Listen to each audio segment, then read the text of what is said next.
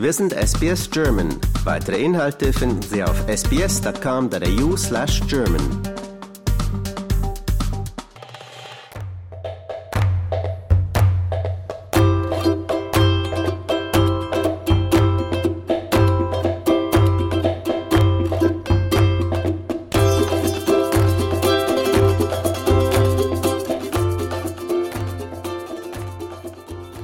Hallo Volker, schön, dass du dir die Zeit nimmst. Ja, vielen Dank, äh, dass du mich dabei hast heute. Darf ich erstmal ähm, eine Terminologie klären? Was bedeutet denn relationale Sicherheit, also dieses Relational Security? Ja, das ist gar nicht so einfach. Das hat sich im Laufe der Diskussion der letzten Jahre mit Kolleginnen und Kollegen aus dem Pazifik entwickelt, weil klar wurde, dass diese Kolleginnen und Kollegen ein anderes Verständnis des Zusammenhangs von Klimawandel und Sicherheit haben als das übliche Verständnis im, wenn man es so sagen will, Westen oder im globalen Norden, wo, wenn über Klimawandel und Sicherheit gesprochen wird, sehr stark in so traditionellen Kategorien von nationaler Sicherheit oder internationaler Sicherheit gedacht wird.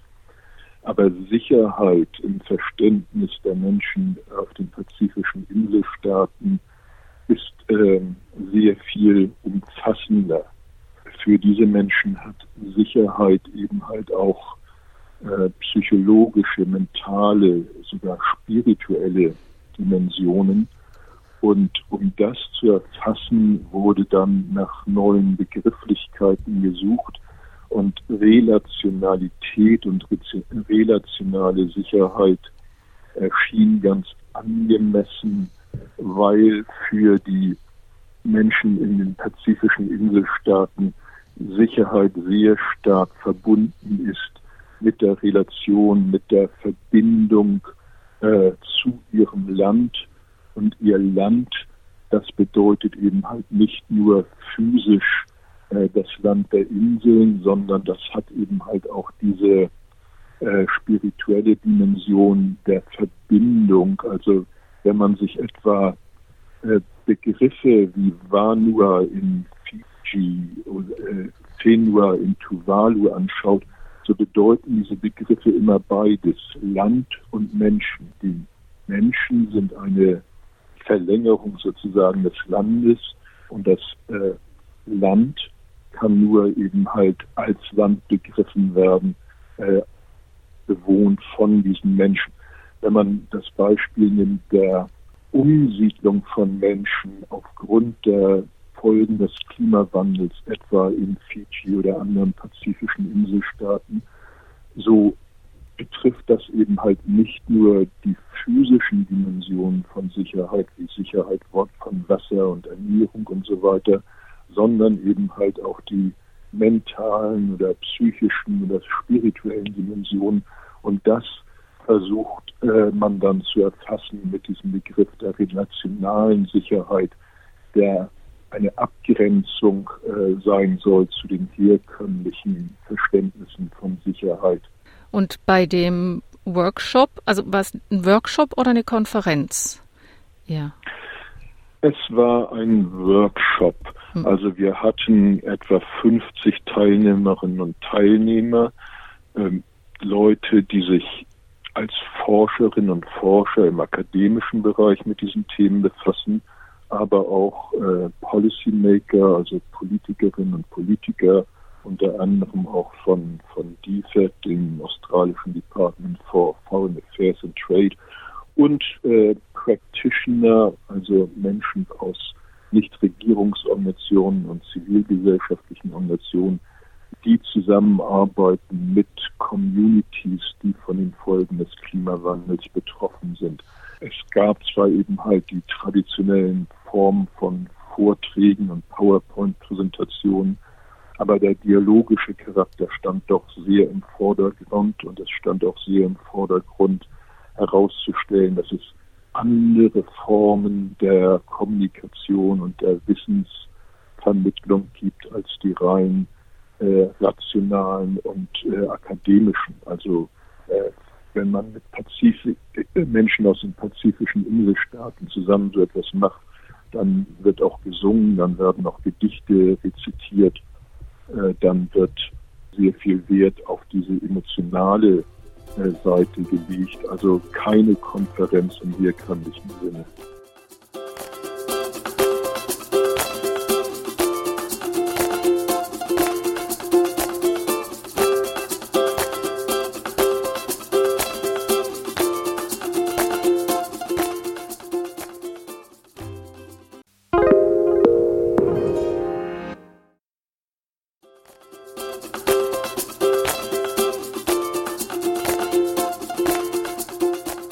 Ziel dieser Konferenz war aber zu schauen, wie können jetzt die Pazifiknationen zusammen mit den westlichen Staaten, sage ich jetzt mal, in diesem veränderten Klima Sicherheit erlangen. Also die sind ja sehr stark betroffen vom Klimawandel.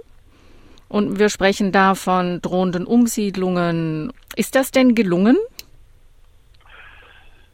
Genau, also diese drohenden Umsiedlungen, lass uns das äh, als Beispiel nehmen, um äh, zu erklären, wie kompliziert die äh, Problematik ist. Viele Communities, etwa in Fiji oder auch in anderen Inselstaaten, müssen aus Küstengebieten, aus äh, Flussgebieten umgesiedelt werden, weil die Folgen des Klimawandels es nicht mehr möglich machen, für diese Menschen dort zu bleiben. Äh, Meeresspiegelanstieg, aber auch äh, Versalzung der Böden durch äh, Eindringen des Salzwassers und immer heftigere Cyclones machen es oft unmöglich für die Menschen dort zu bleiben. Das heißt, sie müssen dann ins Landesinnere umgesiedelt werden. Da sind aber schon Leute. Es gibt eben halt keine leeren, ungenutzten Flächen in diesen pazifischen Inselstaaten. Und das heißt, es muss also zu Verständigungen zwischen den Umsiedlern und den Gast-Communities äh, gekommen werden. Und das ist oft nicht einfach, das ist oft konfliktiv. Es gibt dann eben halt Konflikte über den Zugang zu Ressourcen wie Land und Wasser, aber auch um den Zugang zu äh, Jobs und äh, staatlichen Dienstleistungen. Und äh, das ist eine Form von Konflikten, die oft übersehen wird von den gängigen ähm, Ansätzen zu Klimawandel und Konflikt, wo ja stärker von, von großen Gewaltkonflikten, sogar von Klimakriegen die Rede ist. So etwas gibt es im äh, nicht, aber es gibt eben halt diese kleinteiligen Konflikte, die für die betroffenen Menschen aber selbstverständlich auch große Auswirkungen haben können. Und um diese Konflikte nicht eskalieren zu lassen, gewaltförmig, sondern friedlich zu bearbeiten, braucht es eben halt die Zusammenarbeit von äh, zivilgesellschaftlichen Institutionen. Die Kirchen spielen ja eine große Rolle im Pazifik, staatlichen Institutionen und eben halt auch Sozialwissenschaftlerinnen, die sich mit diesen Themen äh, beschäftigen. Was genau können die Institutionen denn machen? Was kann jetzt zum Beispiel auch der australische Staat tun? Ja, da haben die ähm, Menschen aus den pazifischen Inselstaaten sehr konkrete Vorstellungen.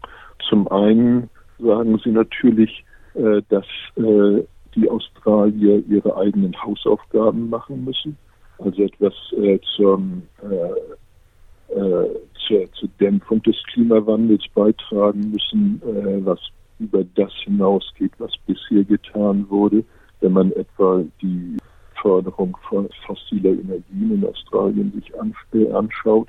Darf hier kurz einhaken? Wie reagieren denn die politischen Vertreter aus Australien auf solche Forderungen? Ja, die australischen Vertreter betonen eben halt sehr stark, äh, wir sind eine pazifische Familie und versuchen dann eben halt ähm, den Fokus zu legen auf die Hilfen in den pazifischen Inselstaaten selber, wo es eben halt um die Anpassung an die Folgen des Klimawandels geht, aber nicht so sehr um die Ursachenbekämpfung. Während die Menschen aus den pazifischen Inselstaaten beides wollen. Sie wollen Ursachenbekämpfung und sie sehen, äh, dass sie Unterstützung bei der Anpassung an die unvermeidlichen Folgen des Klimawandels brauchen. Und da geht es eben halt um finanzielle und technische Unterstützung. Und die Australier sagen auch, dass sie mehr Geld geben wollen für äh, die Finanzierung von Anpassungsmaßnahmen. Da geht es also ganz praktisch darum, etwa Seawalls, also Dämme zu bauen, oder es geht darum, bestimmte Communities höher zu legen. Es geht aber eben halt auch darum, notwendig gewordene Umsiedlungsmaßnahmen äh, finanziell zu unterstützen.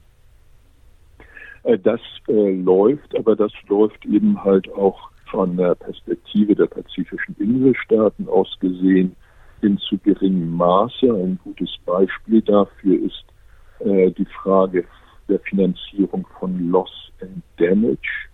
Im Letz, auf der letzten großen Klimakonferenz äh, letztes Jahr 2022 wurde ja äh, beschlossen, einen neuen Finanzierungsmechanismus für Loss and Damage aufzulegen.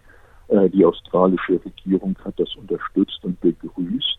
Jetzt ist aber eben halt die Frage, wer gibt denn Geld für diesen Finanzierungsmechanismus? Äh, das soll jetzt bei der kommenden Klimakonferenz in, in Abu Dhabi, in Dubai im November, Dezember diskutiert werden. Und noch hat sich die australische Regierung meines Wissens noch nicht dazu bereit erklärt, extra Geld reinzugeben. Das sind also Dinge, die eben halt zwischen Australien und pazifischen Inselstaaten diskutiert werden. Das Interessante ist, äh, dass Australien vorhat, COP31, also der, eine der nächsten großen Klimakonferenzen im Jahr 2026 in Australien durchzuführen, in Kooperation mit den pazifischen Inselstaaten um das machen zu können, muss, denke ich, äh, die australische Regierung auch in gewisser Weise mehr entgegenkommen gegenüber äh, den pazifischen Inselstaaten zeigen, damit wirklich COP31 im Jahr 2026 zu einer gemeinsamen Veranstaltung von Australien und dem Pazifik werden kann. Wenn du Resümee ziehen müsstest von dem Workshop, wie würde das lauten? Es war sehr gut, dass die Möglichkeit geschaffen wurde, für Leute aus diversen Zusammenhängen zusammenzukommen für das Gespräch. Und ich denke, dieses Miteinander reden und sich austauschen über die unterschiedlichen Verständnisse zum Beispiel davon, was bedeutet denn Sicherheit, ist ein äh, wichtiger, ein, ein wichtiges Element dafür, zu dann auch Polit äh, Politikansätzen äh, zu kommen, die uns weiterbringen. Ich kann nicht sagen, dass jetzt ganz konkrete Ergebnisse aus so einem Workshop herauskommen können. Das ist auch nicht, äh, nicht die Absicht, sondern es geht darum, äh, Ansatzpunkte zu äh, suchen, wie kann man gemeinsam weiterkommen. Volker Böge, vielen Dank für das Gespräch. Dafür nicht, wie man in Hamburg sagt.